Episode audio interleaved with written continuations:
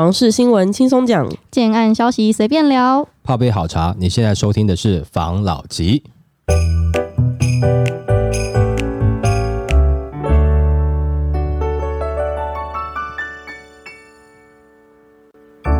关心你的房事幸福，我是房老吉。我是大院子。我是茶汤会，我是梧桐浩，今天呢，我们要来讨论，之前不是有谈，就是现在的不管是物价整个上涨啊，还有央行对于土建龙的这个呃微破啊，对对，会造成很多建商倒闭潮嘛。对，对，我们有看到一个新闻来跟大家分享。嗯那这个新闻就是在讲小建商倒风盛起，专家指出四大关键因素。那近四年来，土地成本就是也是不断攀升，营建成本也是一直涨。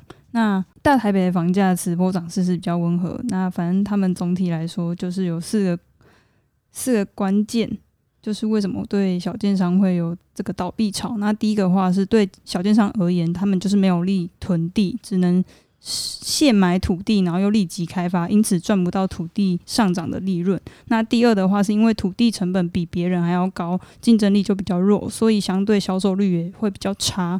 那第三的话，就是受央行限缩的影响，资金来源不不不足，加上销售较差，人不敷出，呃，入不敷出，是吧？人不敷出傻小，总会看着人不敷出啦。你是文盲是不是？看你们哦，要在那边花时间剪哦，真的是自己害的，干人不付出。可是这个蛮好笑的。好来，等一下，加上加上销售较差，入不敷出。等一下，很北气。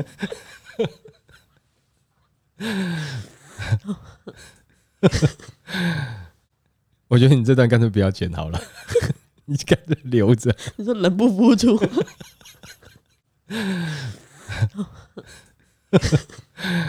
好了，笑完没？好，来继续。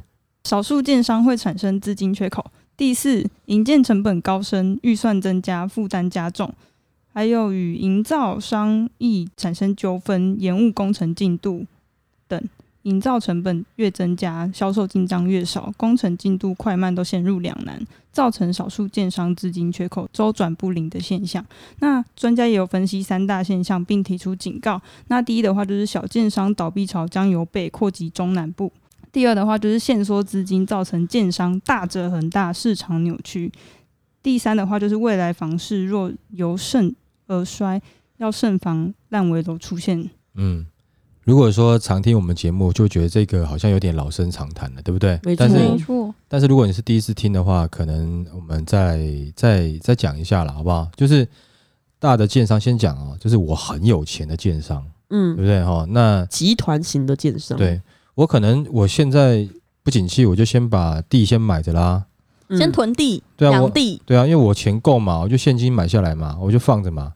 等到未来土地的金额上涨的时候，我再拿来卖嘛，对不对？我就譬如说我现在一开始有没有，我一瓶买的是啊，譬如说一百五十万一瓶，对不对？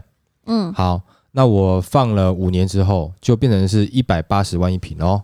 那我就用一百八十万一瓶的金额，再加上我的营建成本，去换算我的总销，我再来卖给呃这个时候的购物人，嗯对不对？哦，消费者，那是不是我的土地价差，光是土地价差我就已经先赚一瓶三十万了，是不是？嗯，哦，那这个你必须要有点钱才有办法。小建商是什么？小建商就是土建融啊。哦，他必须要用贷款的方式去去买去买地，哦，然后再去申请建造，然后再来是做土建融嘛，对不对？哦，哦，那如果说呃，因为像现在第一个这个银行风险权数去限定它，所以它的贷款的呃层数没办法那么高，没办法贷个七成八成，没办法嘛，所以它自己有的资金要准备一部分嘛，对不对？然后再来又限期你必须得开发，如果你不开发的话，你的这个银根会被抽回嘛，所以他得马上卖，他没办法囤地的嘛，嗯他只能马上盖马上卖嘛，对不对？那中间的你贷款又让他资金断裂的话，他是不是很有可能就挂掉？嗯，然后再来是现在因为物料都在涨，这个时间点对于小型建商来讲，我不能盖了啊，对因为我盖下去我会亏本，那干脆你银行断我银根好了，我直接倒闭好了，因为我盖下去我会负债更多。烂尾，对不对？哈，我盖下去我会欠很多的下包包商钱啊，因为嗯我即使是卖光光，我还要赔钱，嗯对不对？那到时候人家找人来找我麻烦怎么办？那我干脆我欠你银行好了，嗯对不对？你银行你就顶多就是就是你查封我名下财产嘛，对不对？对那至少你不会找一些黑道黑道杀来嘛，，对不对？哈，那要不然的话，我就把我的案子就是干脆，哎，我刚刚前面不是讲一些有些有钱的财团的建商嘛，对不对？那我这个案子已经弄差不多，不然我就这个便宜卖给你，就到现在我就便宜卖给你。那对那对于那些建商来讲，那他就第一个，我没有所谓的，就是比较没有所谓现实开发的问题了。为什么？嗯因为呃，我又没有跟银那个银行贷款，对不对？对于建商来讲，这种这种型的集团型建商，他可以有钱囤地，他也可以囤别人的案子啊，他就囤着嘛。我没有要跟银行借钱嘛，所以刚刚讲说大者很大，所以你就很多中小型的建商就挂掉了嘛，就这些大的就是在那边变寡头市场了嘛。嗯，哦，那为什么寡头市场其实对一般的消费者就是说没有那么好嘛？你也想知道，就是说你假设你今天刚开始有没有哦，想要做生意，很多人都想说，那我服务好一点点，我价格便宜一点点嘛。我们就举个例子嘛，哦，Nike 的鞋子嗯是不是很贵？嗯，对不对？那越来越贵，可是很多人喜欢买嘛。对。然后在我小的时候，Vans 嗯呃，刚出来的时候，我那时候也没有多小了，也大概二十岁了吧。刚出来的时候没有，那时候一双 Vans 大概八百块、嗯，九百块，好便宜哦，哎，比较特别的款式在一千二左右。因为它它那时候刚进台湾市场嘛，嗯所以它需要比较便宜的价格去卖嘛，去推动的它的这个市场嘛。但是现在随随便便也是两千多、两千七、三千多啊。因为现那个时候 Vans 刚来的时候，我们觉得哇，那什么什么牌子啊？这是哪个杂牌，对杂牌，嘿，就是你知道吗？就感觉它是地摊货。嗯可是现在我儿子他们这一代就觉得 Vans 是诶潮牌，哦，他们想要买啊，两千多、三千多的，穿在那边脚上还觉得哇自己很了不起。我觉得怎么会啊？诶，啊，我买给你的那双 Nike 的 Air Jordan One，你之前不是很喜欢吗？哦，那个有点老气了，退流行。我靠，你你懂我意思吗？哦，就这种、这种感觉啦。嗯他们觉得，Advans 是年轻人喜欢的。那也就是说，你很多东西，你新的厂那个品牌，你进入市场的时候，你会提供呃好的品质，尽量提供好的品质，甚至你想要超越，但你价格不会太贵，因为你想要市场竞争嘛。那这样子竞争的状况下，才会让 Nike 越来越进步嘛。那当然，那 Vans 可能也就越来越好嘛。嗯我可能我跟你讲，现在在听节目的很多听 Vans 都还不知道 Vans 是哪个牌子嘞，不一定，除非他小朋友他想要买，就是可能我这个年纪的他是不不一定会知道。我这个年纪也应该都知道，哦 我这个年纪也都知道。好，好吧，好吧，OK，好，好，那反反正就是这样子，好，就是说你少了这样子一些新的小型、中小型的建设公司去做竞争，嗯，那你大厂牌的公司干嘛要进步？反正市场都是我的啊，所以那你哦你的一般的这个购物人，就是消费者，不就是有点被宰割的感觉吗？没得选，对你没有竞争嘛，对，是不是？哈，你有竞争的话，你就会怕，诶，那会不会这个市占给别人拿走嘛？哦，对不对？好，像这种感觉嘛，没错对，不对？哦，所以刚刚讲这个新闻哦，就是现在的状况的确会造成下半年是有机会啊，甚至不是说有机会了，现在就已经有一些案子就听说就已经盘给了比较大型的建商了嘛，对不对？好、就陆陆续续会发生这样的事情，因为他现在刚才讲他不能盖，他不能再盖了，因为假设我现在这个总销，好，譬如说假设了哈是十亿好了，就全嗯整栋楼加在一起是十亿，嗯可是我的土地成本加我的营建成本，这样已经超过这个金额了，再加上我的银行贷款利息，我已经超过十亿了。那我盖下去不就赔钱？嗯，那我宁愿卖给大的，嗯而不是说他不想，是你银行的一整系列。当时这个法令刚公布的时候，我是不是就有讲说，这个就一定是造成大者很大的这个市场？对没错，嗯我能够讲出这个话，不是我多了不起，是只要是你在这个业界你稍微了解的啊，或者说你对于这些财经啊，或者是房市有有在关注的，你都可以马上反映到啊，那这样不就是让大者很大吗？大者很大，变成是以后那那两三家大的讲好以后，市场是什么价格就是他们定哦。嗯那就回到上一上礼拜有讲一个，就是说，是不是在疫情之后，房价有可能会微微上涨？这个也是一个变相，有可能会发生的，因为这些寡头把价格讲好，当你的、哦你的呃这个消费者有没有他呃先跑去中古市场买不到，因为闭锁期，然后又回来预售预售市场的时候，这几家大的，哎，请问一下，远雄会觉得自己比华固差吗？对不对？华固会觉得自己比新复发差吗？哦，对不对？那呃，新复发会觉得自己比那个那个宝咖咖差吗？嗯，都不会嘛。当然嗯我差不多，我凭什么他开那个价格，我我开这个价格？所以他也许不用讲好，但是这几家大的就会它开在那个价格，大家都差不多在那个价格，嗯对，不对？当有谁成交价高一点点，那其他就会跟进，那也就变成你消费者开始快要没有选择了，嗯，就那几家，你懂我意思吗？就那几家，没有嗯别的了。哦，所以这样对市场是好的吗？嗯，不会是好的。嗯，哦，这个错误的政策有可能助长，有可能助长，好不好？好，好，好，来下一则。下一则的话，还在讲房价三年涨二十 percent，薪水涨四 percent，台南 vs 新竹两个极端。那就是根据统计，二零一九年到二零二一年，全台房价都有涨幅。再对比劳工平均提缴的工资，发现短短三年内，全台的平均购屋总价涨幅达二十点一 percent，从一千零六万元增加到一千两百零八万元，增加了两百零二万。那二零一九年每人每月的劳退平均提缴三点九万元，二零二一年成长至四点一万，仅增加了四点三 percent，工资涨幅就是不敌房价的涨势。他们进一步观察七都会状况，台南市三年来平均购屋总价从五百零二万元上涨至六百七十四万元，增加了一百七十二万元，涨幅达三十四点三 percent，但平均提缴薪资仅成长了三点八 percent，房价跟薪资涨幅相相比差距了高达八点九倍，为七都最惨。然后专家就有说、啊，台南市就是受那个利多的议题吸引了大量买盘涌入，所以房价就攀升，然后本地人薪资本来就不高，成长幅度也低，就陷入无力买房的困境。那全全台差距最小的就是新竹市，但它也有二点四倍。那专家就有说，新竹市有科学园区就拉抬整体的薪资水平。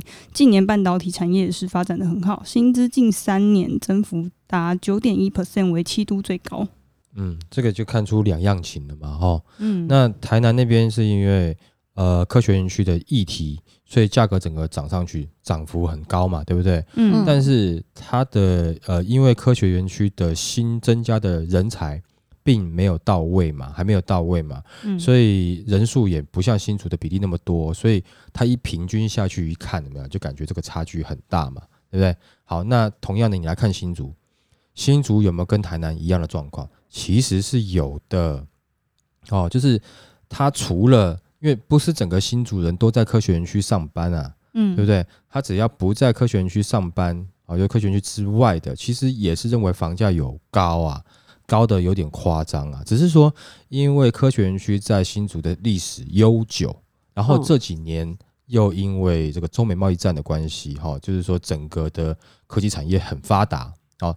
啊，再来就是台积电可能有些先进的技术，不管怎么样，那造成了整个现在科学园区的工程师让大家很羡慕嘛，他们的薪资一直往上调嘛。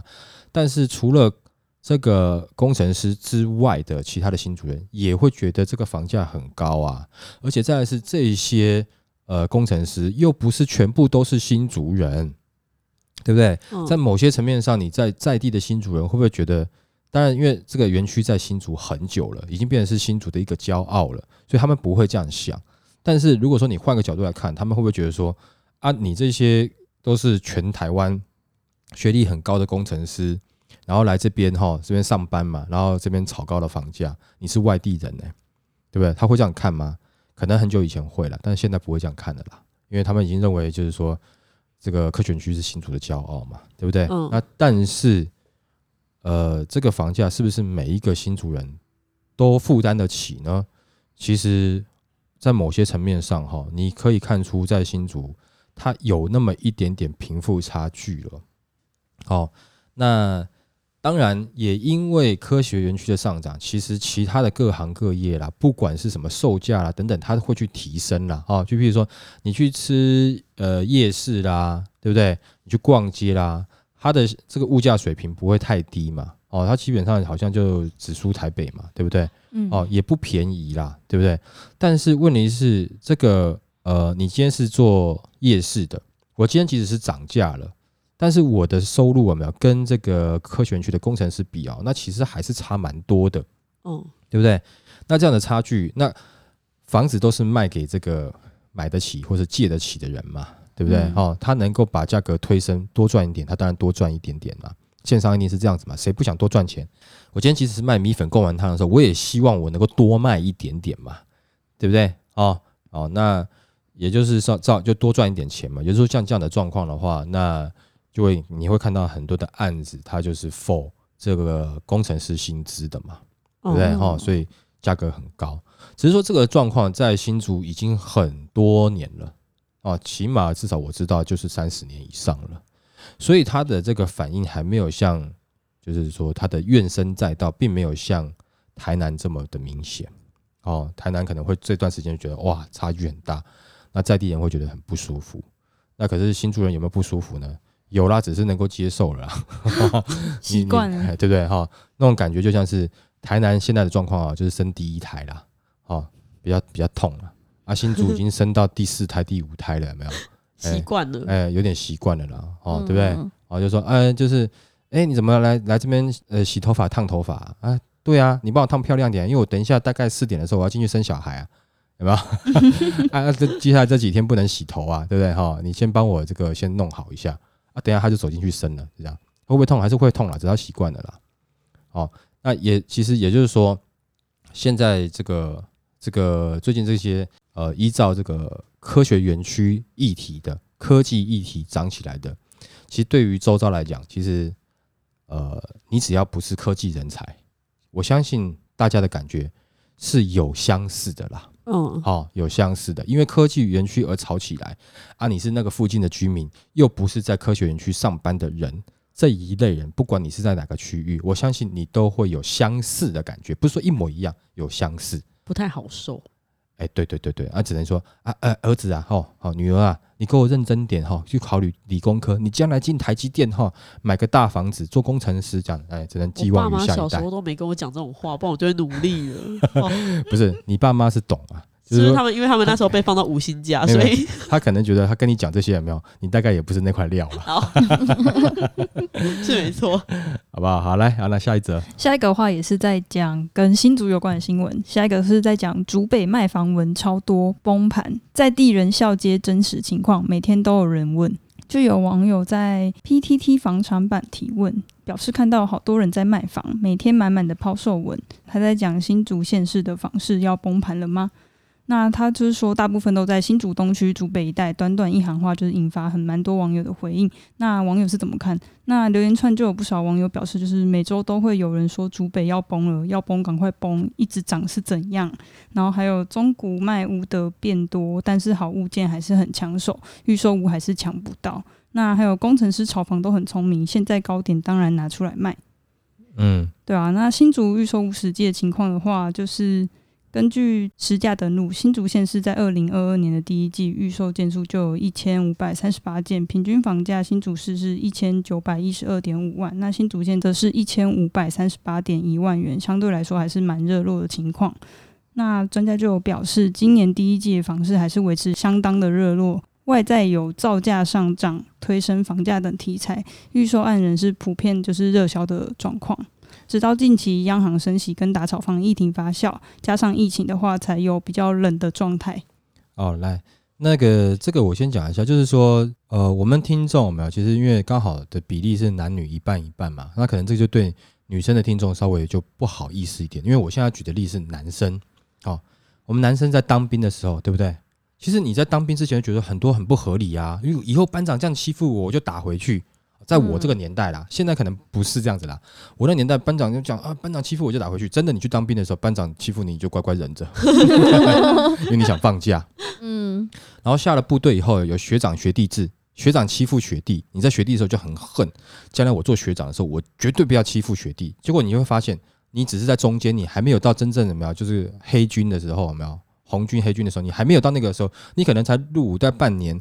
一年你就开始在欺负学弟了，你懂我意思吗？那是一个文化，那为什么会有这样的文化？你在里面一定会受影响。你离开了，你就退伍以后，你可能觉得，哎、好像也没有必要。当时被你欺负学弟，哎、现在跟你可能呃在外面遇到，可能感情也还不错啊，学弟那边吐槽你，哎，学长，对，以前那时候刚刚觉得你，我觉得你很机车，刚下部队觉得你很机车，啊，你们欺负我，对不对哈？啊，大家出来以后就谈笑风生，好，因为那是一个封闭的，稍微封闭的环境。那我现在讲的是园区，就是园区其实它在某一种层面下，当然没有像部队那么夸张，好，但是它有一点点像小型的封闭、较封闭的环境啊。那你在园区里面工作生活有没有？你自然而然会受园区文化的影响嘛？是不是？嗯啊，旁边的学长哦，就比如旁边的这些这些可能其他的工程师有买房了，有干嘛？你不觉得你自己能力比他差啊？因为你们全部都是顶尖人才嘛，嗯对不对？哦，你学历也很高，对不对？譬如说你是呃什么清大毕业的，呃，那我台大啊什么之类的，那我只是比你晚一年进公司啊，等等的，他们就觉得说，那为什么你买房我不能买房？对对，在里面好像你你有房有车有老婆有小孩是一个身份地位的象征嗯哦，所以你在那个环境下，你自然而然会受那个环境的耳濡目染，你会认为你应该是要买房，当然没有错，他们的薪资相对高，工作相对稳定，对不对？那你下班其实你上班时间长，你下班时间就是比较短，你也不会去想太多嘛。那你就是买个房子犒赏自己，嗯，蛮好的啊。而且，呃，这些高科技人才啊、哦，就是说学历很高的，大部分他们在读书的时候，可能也会呃，就是说，我不说全全部绝对了，但大部分是比较按部就班的。哎，要读书哦，该玩的时候玩，要读书的时候读书，要考试的时候我就是要考得好，对不对？哦、就是会像这样，所以他可能会给自己一个人生目标，在几岁的时候他要买到房子。所以在这样子整个包含人跟文化哦区域的封闭这样子的状况下加在一起，你说竹北的房价要很快崩，有点难哦，有点难，是因为这个区域它有一个特殊的文化。那外地人其实有的时候会看不太懂这个新竹竹北一个科技这个科科技城的这个文化了。哦，那以前就是譬如说呃有一些代销公司。哦，我们就是在那聊到嘛，可能台北可能很知名代销公司，很会操盘、很会卖的代销公司，在之前呢、那时候在二零一零年的时候来新竹，我们其实都卖不好，他实在搞不太懂这些科学的的人才在在想些什么，哦，所以就是有时候痛掉不太痛。那当然是因为他有一个有一个小型的他们的科技人文化，哦，那短期内要看祖北房是崩，可能其他。其他的区域会先呐、竹北会稍微慢一点啦。你要等它崩，不如就是说，你看哪个建案的地基有崩嘛？有哦，啊，对不对是那个啊吗？在是哦，现在比较贵的地段那对边，对啊，因为那地基可能就对就哎不稳相哎相似呃这个区域没有很远呐、同一家建商发生了两 两次嘛，哦，对对不对？嗯这是比较大的议题嘛。但是因为我们没有详细去了解到底原因是什么，我们就先不要讲，因为这个还没有还没有真的有对检测报告出来，对哈，对啊等那个报告出来，我们再来做一集来讲一下吧，好不好？好，好，那今天我们这集就分享到这边喽，好好，不好？谢谢大家收听这一集的防老吉。拜。拜